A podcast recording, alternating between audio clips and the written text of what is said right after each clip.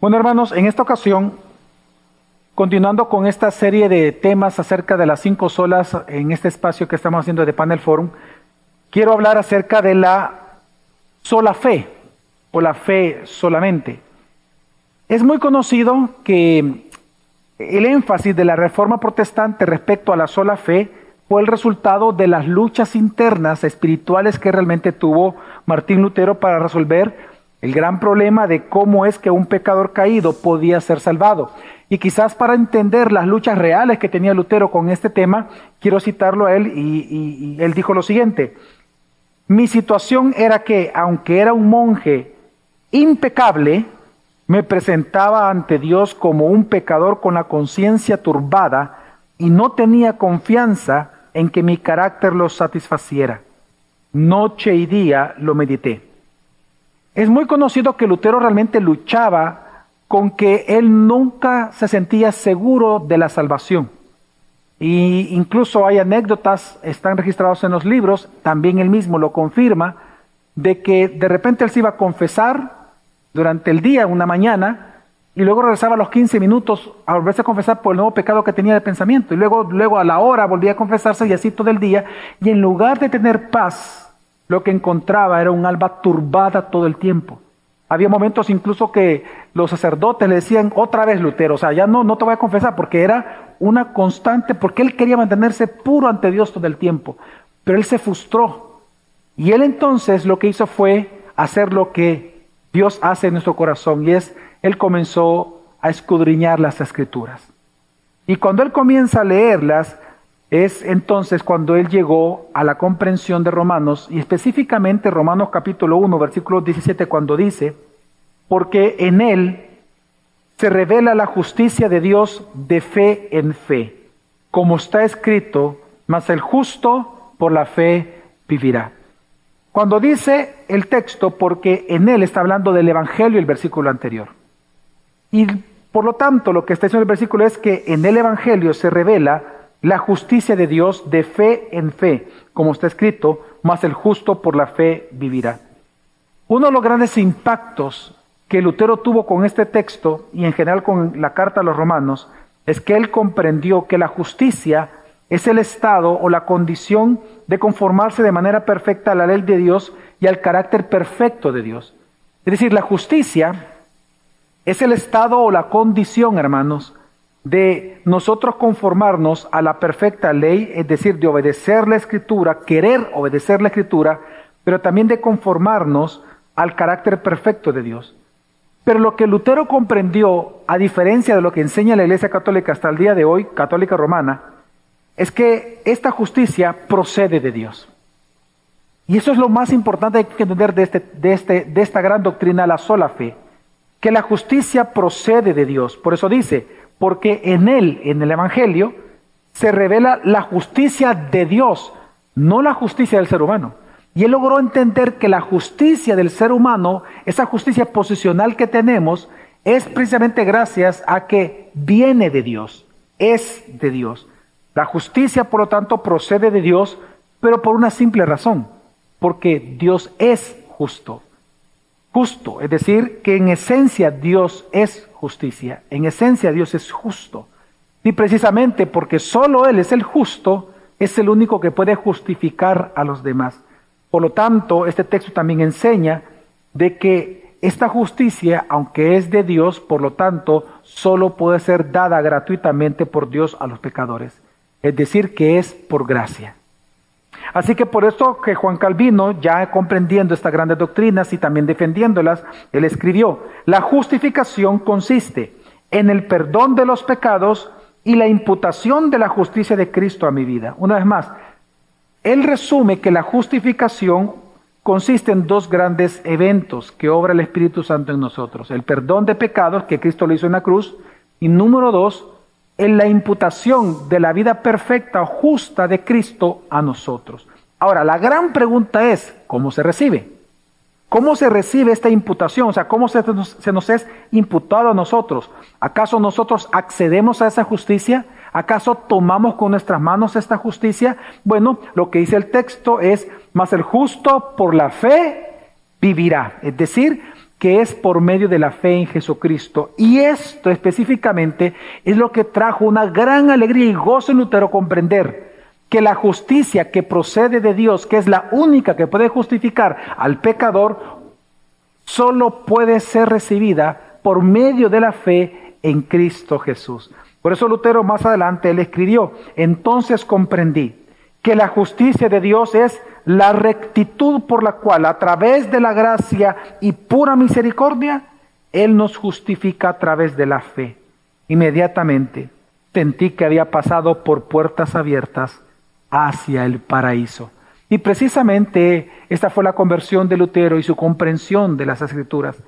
Y Lutero entonces llegó incluso a decir más adelante, esta doctrina es la cabeza y la piedra angular.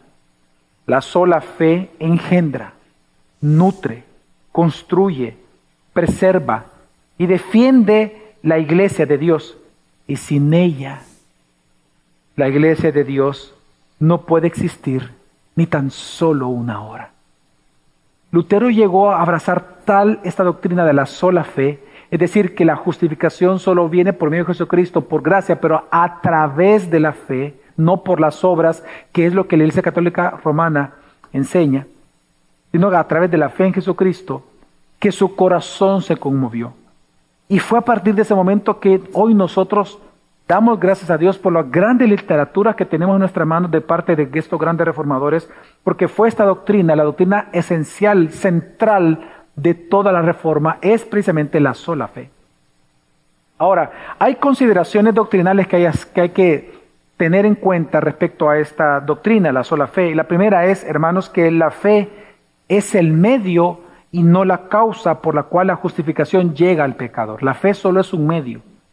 ¿Qué significa esto, hermanos? El Evangelio, como lo leímos en el texto de Romanos 1, revela que con base a la sola fe, Dios está dispuesto a imputar la justicia y la rectitud a los pecadores impíos. Esto lo dice Romanos 3:22, donde dice esta justicia de Dios por medio de la fe en Jesucristo. Una vez más, Romanos 3:22 dice, esta justicia de Dios por medio de la fe en Jesucristo. Es decir, que el medio es la gracia, el medio, perdón, es la fe en Jesucristo, y en ese momento Dios nos imputa la justicia de Cristo a nosotros. Ahora, esto es importante recalcarlo porque en la tradición escolástica medieval, aunque yo creo que la escolástica a nivel educativo fue muy importante y otro día podemos hablar de eso, eh, del, método escolástico eh, y su importancia, y si usted quiere saber un poco de esto, también lo invito a, a ver la conferencia que el día de ayer di para una institución educativa en Perú, en línea por Zoom, que se llama La influencia de la reforma en la educación mundial y yo le invito a que usted la pueda ver porque ahí explica un poco más de esto. Pero lo que sucedió es que en la escolástica medieval, la escolástica, si bien es cierto, eh, tuvo implicaciones en otras áreas, pero prácticamente fue un sistema, hablando educativamente, fue un sistema educativo eh, de enseñanza en donde aparte de aprender eh, en los idiomas originales y el sentido original del texto, lo que se requería de cualquier ciencia, lo que se requería era polemizar, hacer disputas. Entonces, por eso las 95 tesis, es un método escolástico, es decir, yo quiero disputar, quiero polemizar de estas 95 verdades. Entonces, eh, digo esto porque en la tradición escolástica medieval, los teólogos separaron la fe. Habían dos fes para ellos. Y eso es lo que Lutero, así aprendió Lutero, y es lo que se enseña en la Iglesia Católica Romana. Por un lado hablaban de la fe infundida, es decir, que es el regalo de la gracia, implica eh, obviamente la adhesión a toda la verdad revelada.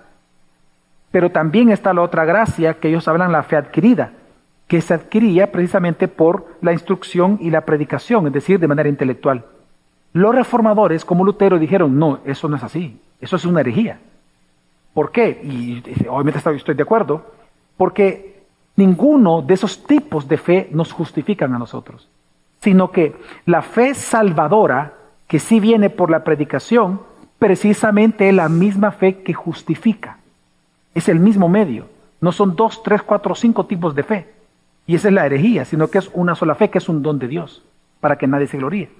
Entonces, la justificación, precisamente eh, por la fe, es un don y es absolutamente esencial para la salvación. Así que la primera gran consideración, hermanos, que hay que hacer es que la fe no es la causa de la justificación, sino la fe es el medio para alcanzarla, la fe en Cristo Jesús. Ahora, pero también los reformadores explicaron, y la segunda consideración que hay que hacer para ir concluyendo en este punto mi participación, y es que los reformadores explicaron que la fe no salva a nadie, hermanos. La fe no salva. Quien salva es Dios, Cristo Jesús. Creo que muchas personas se confunden con este punto, ¿verdad? Y es importante por eso aclararlo. Los reformadores, señalaron, hermanos, que todas las referencias en la Escritura a la justificación por la sola fe nunca está hablando de la justificación o la salvación por causa de la fe, sino por causa de Cristo Jesús. Quien nos salvó es Cristo. Él fue quien derramó la sangre, no la fe. Quien, quien, quien expió nuestros pecados fue Cristo, no la fe. Quien hizo propiciación a la ira de Dios fue Cristo, no fue nuestra fe. Es decir, quien nos salva es Cristo. Él es la causa precisamente de nuestra salvación, la justicia del cual también es graciosamente imputada a nosotros los pecadores indignos. Así que la fe no salva a nadie, sino solamente Cristo. Y eso lo vamos a ver ya en la siguiente sola, que es el del próximo domingo. Entonces, para ir concluyendo, hermanos, esta justificación por la fe en Cristo es precisamente el corazón del Evangelio. Y por eso que prestamos mucha atención a esta sola, porque es el corazón precisamente del Evangelio. Dado que tú y yo no tenemos ninguna justicia inherente en nosotros mismos, es decir, nacemos muertos espiritualmente, no hay justicia, no hay rectitud en nosotros de manera inherente que nos permite estar sin culpa ante Dios, es que nosotros necesitamos de una justicia externa una justicia que nos sea imputada, a lo que precisamente los reformadores llamaron una justicia ajena, como le llamó específicamente o le apodó a esta justicia Lutero, una justicia ajena. Esta justicia divinamente aprobada, divinamente otorgada, divinamente lograda para nosotros. Esta justicia es la que proporciona solamente Cristo Jesús. Así que tomando en cuenta incluso lo que hemos hablado eh, en el servicio pasado y, lo vamos a ver en el siguiente servicio, en la regeneración precisamente el Espíritu Santo es el que concede a los pecadores, los reformadores le llamaban la mano de la fe, y le llamaban la mano para recibir la justicia de Cristo para salvación. A la fe precisamente le llamaron la mano, o le decían así precisamente porque recibe la transferencia o la imputación de la justicia de Cristo. Recordemos que la palabra imputación es acreditación. Cuando usted paga, por ejemplo, un crédito, ¿verdad? Usted acredita a su deuda una parte de un capital. Entonces, la palabra eh, imputación significa eso, acreditación. Pues precisamente la fe es como la mano que recibe ese crédito, que recibe esa ganancia que se llama justicia. Por lo tanto, como dice Calvino, respecto a la fe, que la justificación que nosotros recibimos, de ninguna otra manera la recibimos que como nos introduce la fe en una participación de la justicia de Cristo. Él está hablando de la fe como un medio. Así que, hermanos, la sola fe lo que nos enseña es que solo Cristo salva y que esa justificación lograda en nuestra vida el medio que Dios nos da como un don para hacerlo, para tomarla, es la solamente fe. Es a través de la fe que nosotros accedemos a esta gracia salvífica de Dios. La fe y la gracia no compiten. Es decir, la salvación es a través de la fe porque solo la fe honra la gracia divina. Es decir, la sola gracia es confirmada por la sola fe. Así que es importante entender que la sola fe es la que traslada entonces a nosotros las pobre, es decir, la, riqueza de Cristo traslada, nos traslada de la pobreza a la riqueza, de la culpa a la reconciliación, de la esclavitud a la libertad. Porque no compite con la gracia, sino que la gracia se confirma en la fe. Es cuando alguien cree en Jesús que todo aquello que la gracia promete, la recibimos precisamente.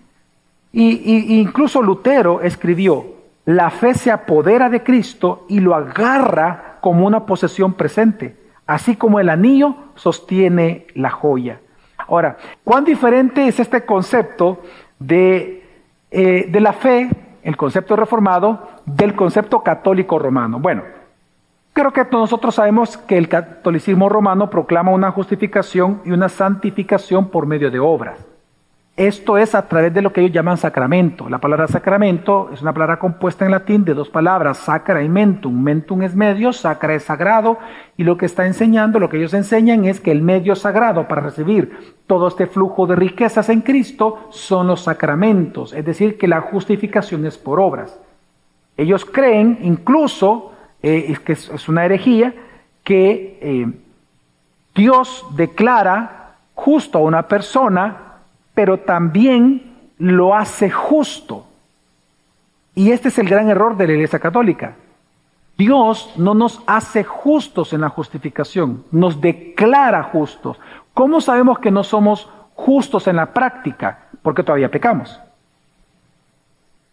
Amén. Somos justos posicionalmente.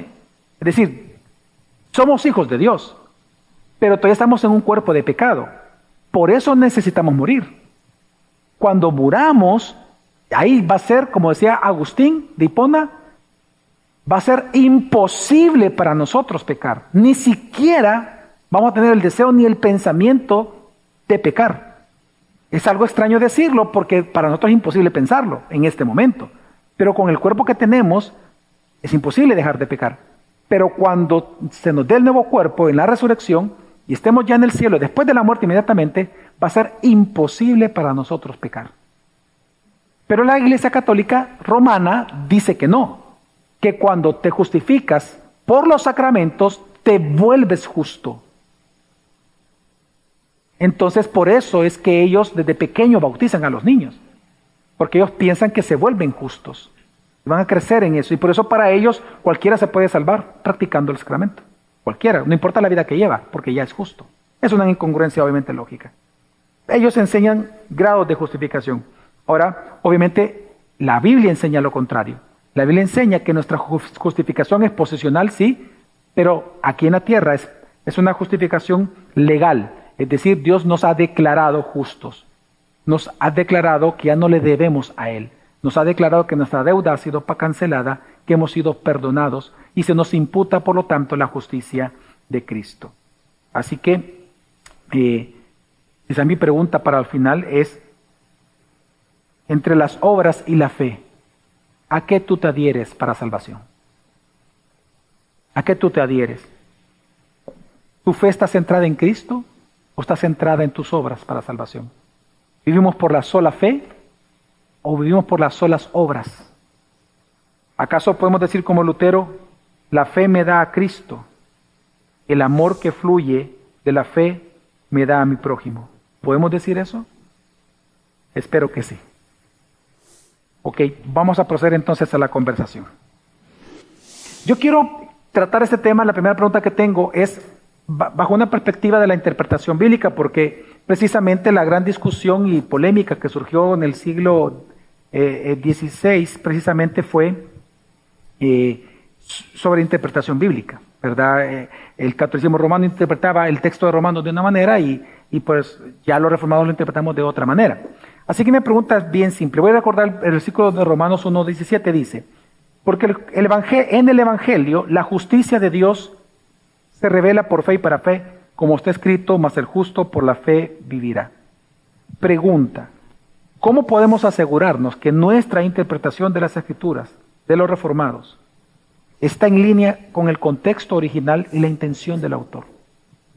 Yo creo que cuando nosotros vemos el contexto y nosotros vamos leyendo y conociendo un poquito más las escrituras, el contexto de este pasaje nos dice de que en el Evangelio, eh, o el Evangelio es poder de Dios para salvación a todo aquel que cree.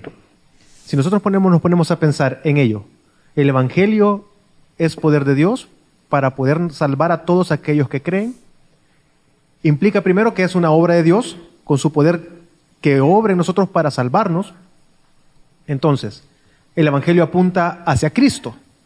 El Evangelio, el sujeto del Evangelio es Cristo mismo, es decir, habla acerca de Cristo. Inmediatamente después la frase que viene en el versículo 17 nos hace ver de que la justicia de Dios está siendo revelada y también sabemos y entendemos que está hablando del Evangelio. Entonces, sabemos que es congruente por lo siguiente. En Cristo Jesús, el Evangelio que apunta a Cristo, en Cristo obtenemos la justicia que no tenemos por nuestra depravación total, por nuestro pecado. En Cristo Jesús nosotros obtenemos aquello que necesitamos para alcanzar salvación. Nosotros por naturaleza no podemos buscar la justicia. Si nosotros pensamos en las cuestiones naturales, yo puedo actuar con bondad para con mi hijo, las personas pueden actuar con bondad, para quien quiera, un juez puede rechazar ser sobornado y dar un dictamen justo en cuestiones naturales. Pero sin Cristo, la persona no puede, en las cuestiones espirituales, seguir la justicia de Dios. Es imposible. ¿Por qué? Porque, está, porque sin Cristo nosotros nacemos naturalmente y tenemos esa naturaleza pecaminosa, depravada, que es incapaz de buscar la justicia de Dios. Por más que nosotros intentamos, no podemos obrar justamente. Nosotros no somos obligados por Satanás y nuestra carne, digamos, por Satanás, perdón, y el mundo para pecar. Nosotros sin Cristo nos uníamos gustosamente y nos deleitábamos gustosamente en el pecado, hacia el pecado y disfrutábamos el pecado. Porque la justicia de Dios no la podíamos perseguir. ¿Cómo fue posible? A través del Evangelio que nos habla acerca del sacrificio de Cristo, quien murió en nuestro lugar. Entonces, la justicia para todos aquellos que creen y que han sido elegidos previamente es otorgada por gracia a aquellos que son escogidos. Ahora en Cristo, no solamente buscamos las cosas buenas naturalmente, sino que tenemos en Cristo la posibilidad de buscar la justicia de Dios, lo que es justo para Dios. Nuestro corazón de manera voluntaria, no es obligado, se inclina hacia lo que es bueno, porque es la obra de Dios en nosotros. Así que, por eso entendemos que en el Evangelio la justicia de Dios la podemos ver y entonces el justo vive por la fe, por la fe en Cristo. Podemos obrar con justicia, vivir en justicia. Gracias, Pastor Melvin. ¿Quieres aportar algo, Pastor Héctor? Ya lo dijo todo el... ya me voy a parar ahí a predicar. no, solo quizás, eh, solo añadiéndole un poquito, no quiero alargarme por el tiempo, este, la clave del texto es importante identificarla, porque la clave del texto dice en el Evangelio. Y lo que estaba pasando en la reforma es que habían rechazado el Evangelio.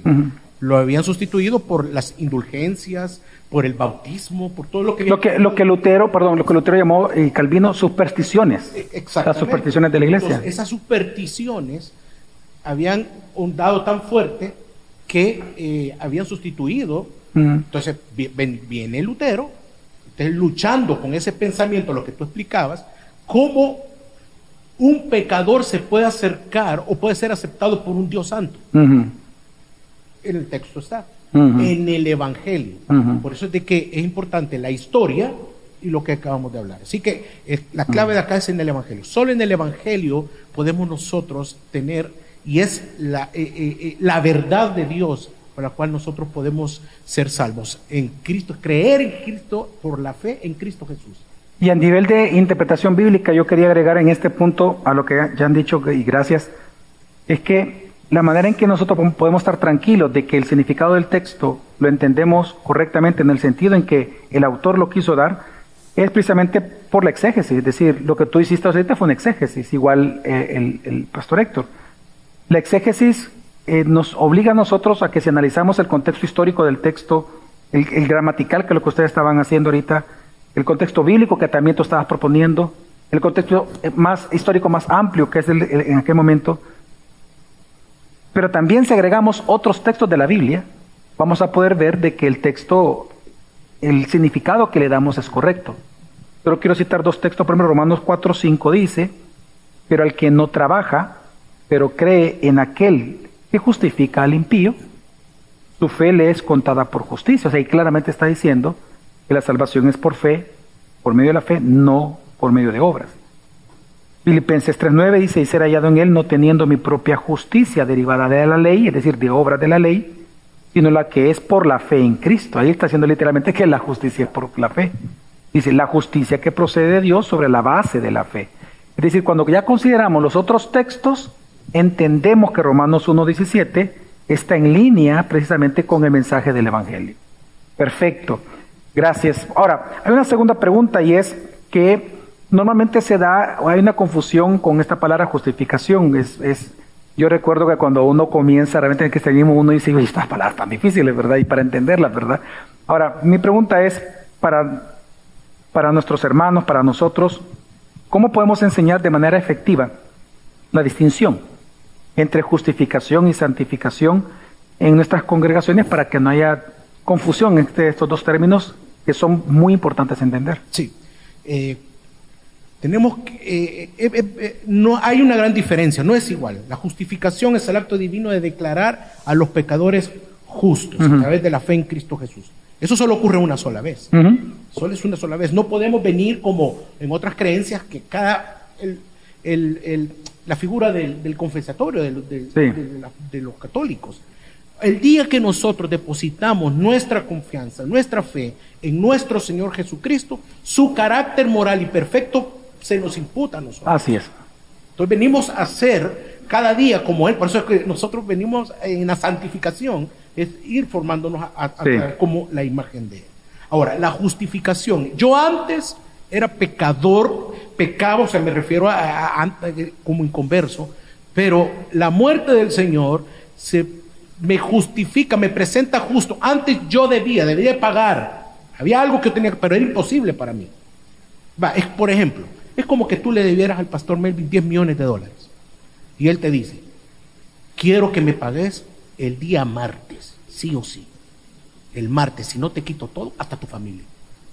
¿Cómo? Sí, pero es imposible que para el día martes tú lo puedas pagar, segundo, 10 millones de dólares. Mm. Entonces tú estás afligido, pero pasa algo, que a la cuenta del pastor Melvin Vino alguien y depositó los 10 millones. Héctor. Haciendo tu apellido. Vino alguien y depositó los 10 millones de dólares por ti. Entonces se acercó el martes y tú llegas donde el pastor Melvin y le dices, no tengo cómo pagarte, perdóname, dame, dame una oportunidad. No, tranquilo. Ya alguien pagó algo que tú no podías hacer. Ya alguien nos pagó aquí. Es lo mismo que hizo Cristo. Era imposible que nosotros pudiéramos pagarlo. Y es por eso que Él pagó nuestra deuda y nos declara justos y nos presenta justos ante el Padre, que eso lo, nos declara, pero también nos presenta ante Él. Y, ya no nos ve como ese, ya su ira ya fue derramada sobre Cristo, entonces ya no me ve con, los ojos de ira, sino que con amor. ¿Por qué? Porque me presenta a alguien que pagó la deuda que yo no podía, Cristo. Esa es, la, esa es la justificación.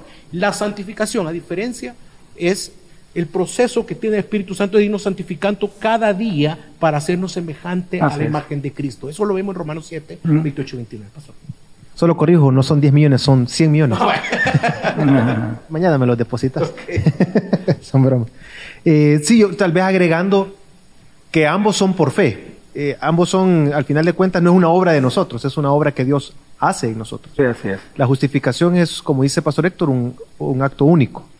La santificación, que viene totalmente amarrada a la justificación, es, es la obra de Dios en nosotros todo el tiempo, día tras día.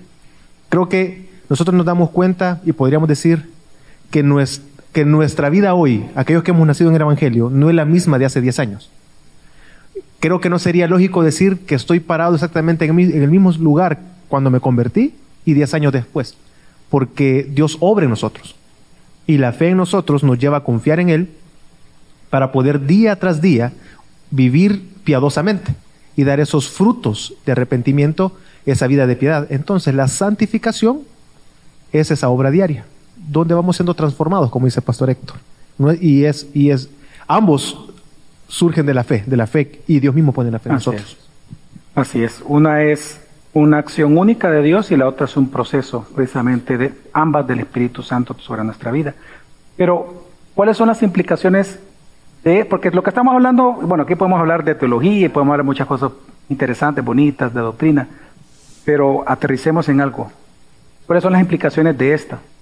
De esto que estamos hablando. ¿Cuáles son las implicaciones de la sola fe, de la justificación, santificación? ¿Cuáles son las implicaciones de la sola fe en la vida de los cristianos y en la vida y en la obra ministerial de los pastores? Bueno, eh, primero en nuestra vida diaria como creyentes tiene una implicación única y es que la sola fe nos lleva a, que, a poner nuestra esperanza y nuestra dependencia solamente en la fe en Cristo Jesús ah. diariamente. Este mundo está tan corrompido que nos invita a que nosotros pongamos nuestra confianza en otras cosas y que dudemos de nuestra salvación, que hay cosas más grandes que Cristo. Así es. Que hay cosas que tú puedes tener más que creer en Cristo Jesús. Este mundo eso nos, no, no, está, está invitando. Es un mundo corrompido. Lo que nosotros debemos de, de, hacer también implica que todo esto que nosotros conocemos, las doctrinas, no solamente queda a nivel del conocimiento, sino que tiene que bajar eso a nuestros corazones, no solo a la mente, sino que a una vida, a, a hacerlo vida. Porque, o sea, aquí estamos por fe. Sí, sí. Y, nos, y, y tratamos de, de, que vivir en, es, por fe en esa pureza y santidad delante de Dios. Eso, eso es una de las grandes implicaciones que hay. Por eso es de que la justificación por la fe, los reformadores no solamente la hablaron y la predicaron y la enseñaron, sino que eran criticados porque creían y deseaban vivir tal, de esa misma manera. Lo vemos en Calvino, cuando él rechazaba todos los, todos los argumentos de los católicos, igual lo, lo vemos en, en, en, Martín Lutero. En el ministerio pastoral implica enseñar a, a, la congregación acerca de la, de la fe. Todo esto lo que estamos haciendo como iglesia. El discipulado, una predicación cristocéntrica uh -huh. que llevemos a la congregación a la fe en Cristo uh -huh. Jesús, no a la fe en el hombre o en, o en o, o en cosas fuera de Cristo. Solo agrego algo más, es la permanencia de las escrituras, porque la fe va siendo, dice las escrituras que la fe viene por el oír la, oír la palabra de Dios. Y creo que es un, es un llamado a todos nosotros a permanecer constantemente en la palabra de Dios. Eh, hace un par de semanas en, la participación que tuvimos, repito lo que dije ese día, y es que tenemos tanto acceso a la información, a, tanto acceso a, a, a, teología bíblica correcta, a las escrituras, están en nuestros celulares, pero parece ser que vivimos en una época donde las personas leen menos y cada vez se entienden menos y se confunden fácilmente por malas enseñanzas y se dejan confundir porque no son diligentes de manera personal al estudio de la palabra. La fe va a ir siendo madurada. Es que nuestra fe, hermanos, no es una fe ciega, sin fundamento, no, es boba, no es torpe. Realmente la fe está basada en las escrituras y se sostiene en Cristo, porque debemos de apuntar hacia Cristo. Y conocemos a Cristo a través de las escrituras. Entonces, que una, una implicación práctica nuestra es eso, que debemos de ser diligentes en el estudio formal, dedicándonos hasta el cansancio por entender más la palabra, porque sin fe es imposible agradar a Dios. Necesitamos las escrituras. Sí, solo quiero uh -huh. agregar algo bien importante que decía el pastor Melvin, es que nuestra fe no es una fe boba, dice. Y, y, me encanta esto porque nuestra fe está fundamentada en las Santas Escrituras. No es como cuando antes de, divagábamos, cuando no éramos cristianos, o andábamos en religiones, en religiones, en filosofías. Ahí hay una divagación impresionante, hay una inseguridad. O sea, la persona que practica tales cosas nunca va a estar segura, nunca va a estar llena. Por eso que siempre está en busca de uno, de otro, que ahora está en la nueva era, ahora está en esta religión. Pero nosotros no. Los que hemos sido regenerados, y aquí yo puedo decir, ¿cuántos años tiene usted de cristiano? 20, 25 años. ¿Por qué? Porque tu misma fe, la, la, que, la, la que nutre las Santas Escrituras, es la que nos ha preservado y nos ha mantenido hasta uh -huh. el día de hoy. Por eso es la gran diferencia que hay entre las religiones. Sí, bueno, en el sermón de esta mañana, yo inicié precisamente el sermón hablando de ese tema, de que precisamente nosotros los, los, o sea, los seres humanos no conocemos para creer, creemos para luego conocer. Es muy diferente, o sea, la, primero Dios nos regala el don de la fe, creemos en Jesucristo, somos cristianos inmaduros, porque en el momento que nosotros creemos, cuando creemos en Jesús, en mi mente yo no entiendo qué justificación, qué es expiación, que, que, habían dos tipos de becerros en el Antiguo Testamento y que, o sea, yo lo que creo, lo que se me está predicando, que Jesús murió por mí en la cruz, resucitó al tercer día, Él es Salvador, yo soy pecador, Dios es santo, Él es el mediador y yo quiero a Jesús. Y eso es lo que me salva, es decir, la gracia de Dios. Pero yo desconozco todas las doctrinas. En el momento que yo me convertí, uno no sabe que Dios es simple, la seida de Dios, eh, eh, el apocalipsis, eh, lo que es apologética. Nosotros creemos para luego conocer. Entonces, por eso es que el justo por la fe vive y se sostiene. Y, y yo quiero aprovechar que por eso precisamente la iglesia es la que está encargada no los seminarios. No son los seminarios, son las iglesias las encargadas de equipar al pueblo de Dios para la obra del ministerio, dice Pablo. Somos los pastores. Por eso es que en las iglesias, bueno, en nuestra iglesia, la, que Dios pues eh, eh, nos ha permitido congregarnos y estar aquí sirviendo, hacemos conferencias para mujeres, conferencias de hombres, conferencias de diferente tipo, pero es para la iglesia. Ahora, que otros se suman a eso, qué bueno, pero nuestra intención no es hacia afuera, todo lo hacemos hacia adentro, porque es responsabilidad de cada iglesia local capacitar a su propio miembro para la obra del ministerio. Así que, solo quiero agregar algo a esta pregunta que ahorita que los está escuchando, pensando en Habacuc, la, eh, cuando Habacuc habló acerca de el justo por la fe vivirá, el contexto en, la, en la carta, Dios hace un llamado al pueblo y le dice que confíe en la palabra. Palabra fiel es esta porque se va a cumplir, dice. Que se va a tardar para algunos, pero es que va a tener el cumplimiento. Lo que se está hablando y, específicamente en Habacuc y la palabra que estaba hablando que era de Dios, va a tener su cumplimiento. Entonces eso implica que nosotros entendemos hoy que la vida cristiana no se trata de las cosas que vemos, sino más bien de esperar pacientemente la venida de nuestro Señor. Es decir, nuestra esperanza está puesta en Él. El justo por la fe vivirá, la fe en Cristo de que sus promesas ya son una realidad. La justificación es un acto único, es una realidad ya. Soy pecador, pero he sido justificado. Pero también yo estoy esperando que Él venga implica que yo tengo una fe constante, una entrega, una confianza en las promesas de Dios que van a tener su cumplimiento. Bueno, de hecho, esta semana eh, eh, estaba hablando con una persona de acá de la iglesia, eh, nos encontramos en un lugar y entonces me decía, mire pastor, aprovechando, me dice, este, quiero contarle algo. Dice que yo quiero saber qué especialista me puede diagnosticar a mí o no si yo soy autista.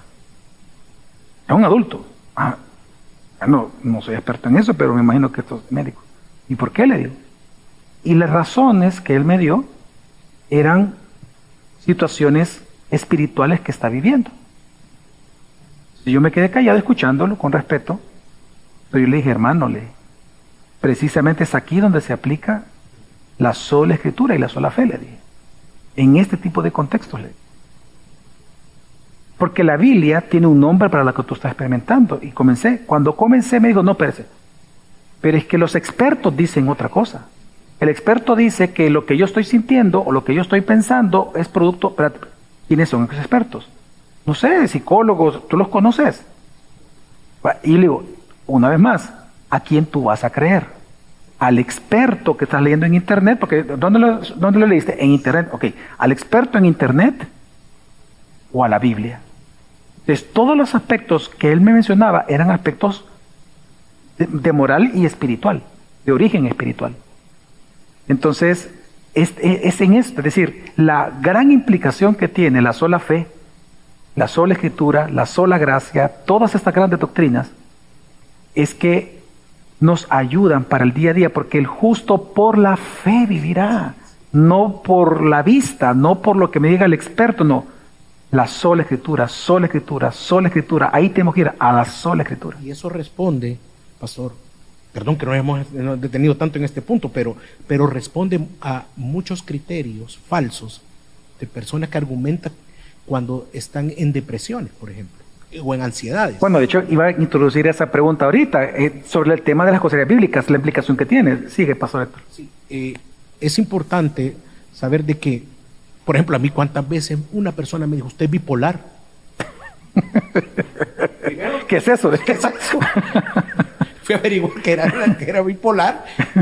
Y si tú no crees lo que dice la escritura acerca del nacimiento de nuevo, de lo que la obra de Dios hace en cada uno de nosotros, de nuestra mente, tú vas a creer esa mentira. Entonces, no, yo soy un hijo de Dios que peca y que tiene luchas constantes. Yo he estado en depresiones también, en inseguridades, en tristezas, he llorado. Los grandes reformadores, como también grandes pastores, han pasado por lo mismo. Hemos visto en la Biblia a, Isaías, eh, eh, a Moisés, Job, pero todos ellos se sostuvieron por la fe en Cristo, en, Dios. Fíjate que en este, en este momento en, una de las materias que estoy estudiando del doctorado es de consejería bíblica. Y bueno, uno lo hacen leer como 2.000, 3.500 páginas. pero de las que he leído esta semana, una de las, porque me piden hacer, bueno, ustedes saben, están estudiando también, eh, el resumen, el resumen del libro, la argumentación y todo. Y dentro de los puntos fuertes y débiles, yo puse de los débiles, no voy a decir el nombre del autor porque es, quiero respetarlo, pero es un autor, un predicador, uno de los más famosos y conocidos en el mundo de la sana doctrina. Estoy hablando del mundo, no de Latinoamérica, del mundo. Él es un súper referente. Entonces me, pidieron leer el libro de él. Y una de las grandes eh, críticas que yo le veo, que puntos débiles que encuentro en el libro, es precisamente que muchas veces, aunque se habla de, consejería bíblica, le falta precisamente eso, la parte bíblica. Y voy a dar un ejemplo de cómo aplica esta doctrina a un niño, a nuestros hijos, por ejemplo. Papá o pastor, mire, tengo miedo en las noches. Yo no sé, yo sigo durmiendo con la luz encendida. Espero que aquí ningún adulto duerma con la luz encendida, pero por miedo, ¿verdad? Pero, pero, o sea, si alguien tiene un miedo a, dormir con la luz apagada, porque me mara así, Pastor Melvin. o sea, viene un niño y si me dice, yo, tengo miedo al que el monstruo me venga a comer. ¿Ok? Yo tengo dos opciones oírme a los expertos del mundo, a ver cómo tratan el temor, que es lo que hacen muchos de estos libros de consejería, aunque dicen ser bíblicas, yo lo que leo es una cantidad de cosas orientadas a, de la psicología que viene. La psicología es muy buena en, términos de diagnóstico, pero no en términos de, de terapia, de, solución, de solución, sí. Entonces, y la otra opción que yo tengo es creerle la Biblia. Entonces, ¿Qué es lo que tengo que enseñarle a él? Bueno, enseñarle que su temor es producto de una falta de fe. Cuando, cuando yo comienzo a enseñarle lo que Dios ha prometido en aquello que él teme, es cuando el miedo se disipa. Cuando viene una persona a consejería bíblica, me siento culpable, me siento, oh, no, no te dicen culpable al inicio, yo me siento así, me estoy molesto por esto, estoy afectado, mi esposo es, o dice esto. Y cuando uno ve que lo que está cargando es culpa, ¿qué es lo que ¿cuál es la única doctrina en todo el mundo, entre todas las ciencias, que le puede a una persona lidiar la culpa por los pecados que ha venido cometiendo en su matrimonio por los últimos 15 años? La justificación. Por eso es que nosotros hablamos de doctrinas cuando vemos casos así. Entonces son casos prácticos de cómo esto realmente, las grandes implicaciones que tiene esta sola fe y en general todas las doctrinas fundamentales en los casos que vemos en consejería bíblica. Así que, bueno, eh, gracias de verdad por sus respuestas. Eh, todavía tenemos tiempo para una más. Vamos a dejar las otras ocho pendientes. Tenía sobre fe y obras, el rol de la fe, el uso de las terminologías bíblicas, el rol de la gracia, desafíos contemporáneos. Bueno, pero quizás aquí hay una importante y es ¿Cómo pueden ustedes eh, hablarnos acerca de cómo se relaciona lo que enseña Santiago, que la salvación no es por obras, sino que a través de la fe, ¿verdad? Pero también dice que la fe sin obras es una fe muerta. ¿Cómo se concilia eso? Para alguien que pueda estar luchando con ese, con ese texto, que dice sí, pero aquí dice que, la fe sin obras es una fe muerta. Yo creo que lo primero, eh, las escrituras son, son claras en eso, es decir, al decir, al mostrarnos de que nuestra salvación es únicamente por la fe. Pero hay algo que viene acompañado con la fe y es como una especie de, podemos decir, como una consecuencia o viene a la par de nuestra salvación y es una vida que refleja esa salvación, que podríamos entender la mm. vida de piedad. Si nosotros eh, pensamos bien en nuestra vida, ¿cómo nosotros podemos llegar a conocernos de que, o podemos ver en alguien la salvación? Podríamos decir, nosotros no sabemos quiénes son salvos. Sin embargo, las obras sí hablan de nosotros. Hay un ejemplo en la palabra de Dios que se me acaba de venir, el, caso de Saqueo. Viene Saqueo, come con Jesús, y después de que Saqueo dice voy a devolverle a todos, y cuadriplicado, Jesús dice, bueno, aquí veo que ha venido la salvación. Como fruto de un, de un cambio en su forma de pensar, de robar, de ser eh, recaudador de impuestos de una mala manera, él dijo, no, yo voy a restituir. De cierta manera, la salvación en saqueo, al conocer a Jesús, provocó un cambio en su forma de actuar, su forma de pensar, su forma de ver la vida. Entonces, Agustín decía de que debemos de advertir a las personas de que tenga una falsa confianza de la salvación por la fe lejos de las obras.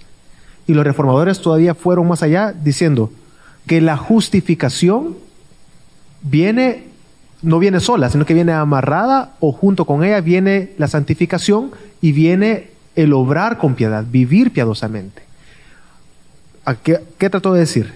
Que nuestras vidas, hermanos, debe de ser una entrega de confianza en Dios. Si las, si las obras no nos salvan, pero sin duda, porque nuestro corazón ha sido regenerado, transformado, hemos recibido una nueva vida, mejor dicho, nosotros ahora buscamos obrar conforme a Dios, conforme a la piedad, vivir de manera piadosa, quiere decir que nuestra vida, aquel en el que Dios está obrando, va a ser evidente la salvación. ¿Por qué? Porque es Dios quien obra todo.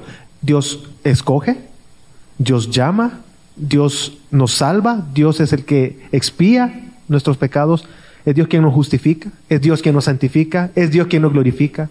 ¿Qué hacemos nosotros? Confiar en Él, entregarnos a Él. Entonces, la obra de Dios no es estática.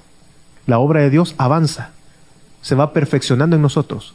E inevitablemente aquel que ha nacido de nuevo, su vida va a dar evidencia de esa salvación. Luchamos con el pecado todos, hermanos. Todos pecamos. Y todos luchamos con el pecado. Y no justifico el pecado.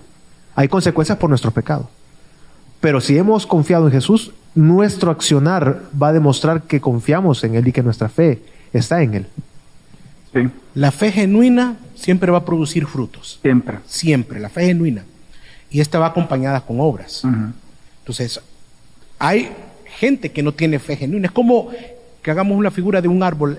un árbol es, es la fe de una persona. Las raíces son la fe que sostiene en Cristo Jesús, en Cristo. Inevitablemente, si esas raíces están impregnadas de la Escritura, de la fe en Cristo va a dar frutos. Buenos frutos, que son las obras de piedad. Pero si una raíz no tiene la fe genuina, no va a dar frutos. Entonces, la fe tiene que ir acompañada con nuestras obras, obras transformadoras que hace el Espíritu Santo en el creyente, no cualquier obra. Aquí no hay que confundirnos, porque podemos pensar que la obra es hacer cosas. No, estamos hablando de una vida piadosa. El Espíritu Santo nos lleva a que esas obras sean servir al Señor, discipularnos, ofrendar y diezmar, velar por el bienestar de la iglesia y los hermanos. El que no hace eso es porque probablemente no tiene fe genuina. Porque tiene que ir acompañado con la transformación, o sea, una vida en santificación. Yo quisiera agregar algo aquí porque hay una confusión en ese texto de Santiago y yo la considero normal, o sea, es una confusión eh, racional, racional, perdón, y es que lo que veo ahí es que las personas, cuando habla de obras, tenemos que diferenciar las obras humanas de las obras que Dios pide realizar también por nosotros, pero que solo son, pueden ser sostenidas en el tiempo por el, Espíritu Santo. Me refiero, voy a dar un pequeño ejemplo, el perdón. Hay una gran diferencia entre que yo, una, la pregunta sería, ¿una persona sin Cristo puede perdonar? Sí, perfectamente. Ahora, ¿una persona sin Cristo va a sostenerse en toda su vida perdonando? No, no puede, no tiene la capacidad. Entonces, cuando Santiago habla de obras, no se refiere a que en una ocasión tú vas a hacer algo y por lo tanto pudiste, si, no, cuando hablamos de obras cristianas, estamos hablando de aquellos frutos. El, árbol de papaya va a dar papaya toda su vida mientras sea un papayo. La única manera que no dé papaya es que no sea papayo. Entonces, se espera que el cristiano dé el mismo fruto, los mismos frutos toda su vida. Y ahí donde se nota que precisamente ha creído en Cristo. O sea, las obras no salvan, sino las obras son evidencias de la obra salvadora de Cristo en esa persona. Entonces, la confusión que yo veo es en esa parte de las obras. Es decir, cuando Santiago habla de obras, son obras sostenidas, son aquellas evidencias que dicen, ah, tú eres cristiano. Eh, es cierto, pecamos algunas veces. Bueno, eh, voy a darle vuelta a la pregunta. Los cristianos nos, nos podemos ver tentados en no perdonar. ¿Sí? Los cristianos algunas veces no perdonamos. ¿Ah? O no vamos a pedir perdón. O no vamos a pedir perdón. Claro, lo pecamos de esa manera. Sí, sí, no, aquí historia entre los tres tenemos. de cómo hemos peleado. Y... Dándole la barba, ¿eh? la, la, barba Héctor. Ahí. No, claro, claro. Pero la fe como, como Sí, sí, obviamente, pero el Espíritu Santo te deja tranquilo y, y ve y está, mira, hermano, no tenemos que resolver esto. Y, entonces, lo que trato de decir es que el, esa obra sostenía en el tiempo, es evidencia. Entonces, lo que pasa es que eso viene del judaísmo. El judaísmo hasta el día de hoy piensa que la fe en sí misma es una obra humana. De, hecho, ellos asignan. Algo, que provoca el ser humano. Exactamente, ellos, exacto. Por eso es que ellos dicen de que el, lo que Abraham hizo en el Antiguo Testamento, que dice que la fe le fue contada por justicia, ellos dicen, ah, ya ven, es que la fe vino de él. Es una obra de él. Entonces lo ven como una obra. Entonces, para ellos la salvación es por obras. El catolicismo ve la fe como una obra, no lo ve como un don de Dios. Entonces, esas son las grandes diferencias y las implicaciones parte que tiene esta gran doctrina. Así que, pero bueno, me quedé con muchas más. Pero bueno, más adelante, más adelante otro día lo hacemos. Bueno, eh, Pastor Héctor, Pastor Belvin, muchas gracias por acompañarnos. No sé si tienen algún último consejo a los hermanos, cortito, por favor. ¿Algún eh, consejo a nuestros hermanos? Sí, de que en medio de las, de las dificultades y problemas que podamos estar viviendo cada uno de nosotros, recordemos que la vida del cristiano radica en una vida de fe. En nuestra cre e, esa fe que nos salvó, que nos fue regalada, el Señor, ese don que nosotros venimos y confesamos nuestros pecados, es la, es la fe que nos sostiene día a día, día a día, día a día, en cada problema. Confiemos en el Señor, Dios es fiel. Y tal vez también la fe que está bien nutrida en la palabra nos va a llevar a depender más del cuerpo de Cristo, es decir, a acercarnos a la iglesia, a eso me refiero, a buscar a nuestros hermanos, buscar consejería, buscar más las escrituras, no alejarnos, porque un error que se comete es que solo la fe en Cristo me va a salvar, puedo estar lejos de la iglesia, puedo estar lejos de todos, no. Hermanos, la fe eh, es madurada, el, carácter cristiano es santificado también a través de los hermanos, a través de la iglesia, así que creo que debemos de eh, buscar más la comunión entre hermanos, entre, con la iglesia. Y de mi parte, sola escritura, hermanos. El justo por la fe vivirá, sola escritura, porque de ahí viene eh, de donde se alimenta nuestra fe, es de la palabra de Dios. Fe es confianza.